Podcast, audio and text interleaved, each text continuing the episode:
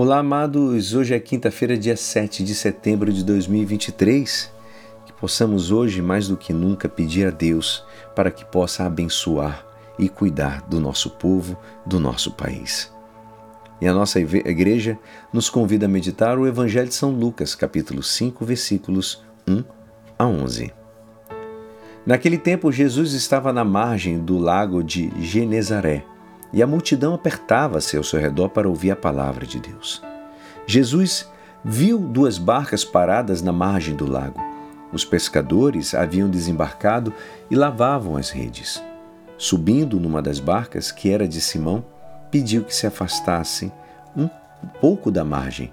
Depois sentou-se e da barca ensinava as multidões. Quando acabou de falar, disse a Simão: Avança para as águas mais profundas e lançai vossas redes para a pesca. Simão respondeu: Mestre, nós trabalhamos a noite inteira e vamos e nada pescamos. Mas, em atenção à tua palavra, vou lançar as redes.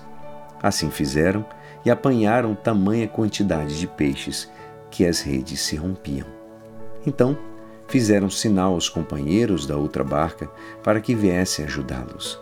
Eles vieram e encheram as duas barcas, a ponto de quase afundarem. Ao ver aquilo, Simão Pedro atirou-se aos pés de Jesus, dizendo: Senhor, afasta-te de mim, porque sou pecador. É que um espanto se apoderara de Simão e de todos os seus companheiros por causa da pesca que acabava de fazer. Tiago e João, filhos de Zebedeu, que eram sócios de Simão, também ficaram espantados. Jesus, porém, disse a Simão: Não tenhas medo, de hoje em diante tu serás pescador de homens. Então levaram as barcas para as margens e deixaram tudo e seguiram Jesus. Esta é a palavra da salvação. Amados, o Evangelho continua a nos surpreender sempre. Como aqueles pescadores foram capazes de deixar seus trabalhos e as suas famílias para seguir Jesus. A palavra nos diz que deixaram tudo e seguiram Jesus. Precisamente quando este se manifesta diante deles como um, um excepcional colaborador daquele negócio que lhes dá o sustento.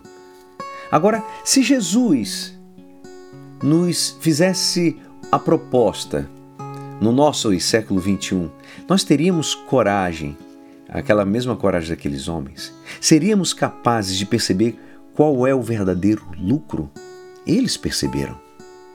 Nós, os cristãos, acreditamos que Cristo está eternamente presente. Por isso, esse Cristo que está ressuscitado nos pede, já não a Pedro, a João, a Tiago, mas ao Francisco, a você, a mim, a Alisson, a José Manuel, a Paula, a todos e a cada um de nós que dizemos que Ele é o Senhor. Repito, pede-nos, desde o texto de Lucas, que o acolhamos no barco da nossa vida, porque quer descansar junto de nós, amados.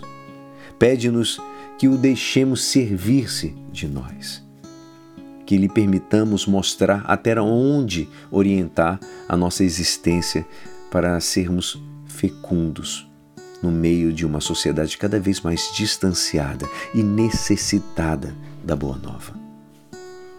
Falo também pelo nosso Brasil nesse dia da independência. A proposta é atraente.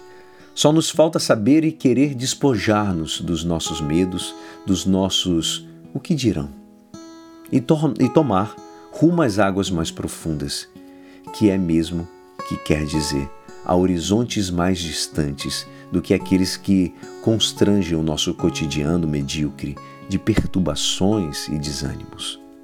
São Tomás de Aquino lhe diz que quem tropeça no caminho, por pouco que avance, sempre se aproxima da meta. Quem corre fora dele, quanto mais corre, mais se afasta da meta. Avança mais para o profundo, amados. Não nos queremos nas costas de um mundo que vive olhando para o seu próprio umbigo. A nossa navegação pelos mares da vida nos conduzirá até atracar na terra prometida nesse céu esperado que é um presente do Pai, mas indivisivelmente também trabalho do homem.